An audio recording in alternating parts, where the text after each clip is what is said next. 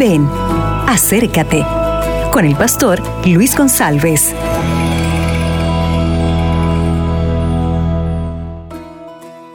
Hola mi amigo, hola mi amiga, ¿qué tal? El mensaje de hoy está en Mateo capítulo 5, versículo 9, que dice, Bienaventurados los pacificadores, porque ellos serán llamados hijos de Dios. ¡Qué mensaje maravilloso! Este versículo es profundo. La Biblia menciona la importancia de que cada uno de nosotros sea un pacificador o una pacificadora.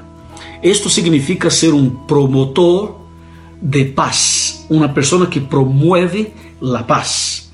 O sea, quando há um conflito, quando há uma luta, um problema, uma batalha, alguma situação de, de conflitos la família ou não, o Senhor necessita pessoas para ser instrumentos em las manos de Ele para pacificar, para levar paz. Agora, como nós poderíamos ser pacificadores? Solo pode ser um pacificador uma pessoa que tem paz en el coração y Cristo es el príncipe de paz. Entonces, cuando nosotros tenemos a Jesús en nuestro corazón, ahí tenemos la paz. Y con esta paz, nosotros tenemos condiciones de ayudar a una persona a tener paz. O sea, eh, a llevar un, una palabra de equilibrio, una palabra de, de, for, de, fortalecimiento, una palabra que ayuda a una persona a resolver uma, uma situação de conflito.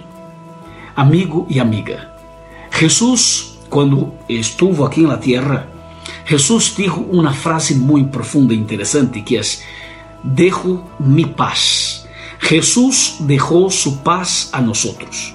Então, através desta paz, nós poderemos ajudar outras pessoas. Por isso a Bíblia menciona: bem-aventurados ou felizes los pacificadores, porque ellos serán llamados hijos de Dios. Mira, los hijos de Dios son personas pacíficas o pacificadoras. Los hijos de Dios son personas que llevan paz por todos los lugares. Estoy seguro que en esta semana, la semana de la Navidad, vamos vivir situações distintas, porque eh, pode ser que em la família, em uma fiesta, em uma reunião, passe algo, algo de conflito, e tu, como servo ou serva de Deus, deve ser um instrumento em las manos de Deus para levar esta paz, para pacificar estas situações. Que o Senhor te bendiga, que tu seas realmente um pacificador una pacificadora y que la paz del Señor esté en su corazón. Amén. Acabas de escuchar Ven, acércate con el pastor Luis González.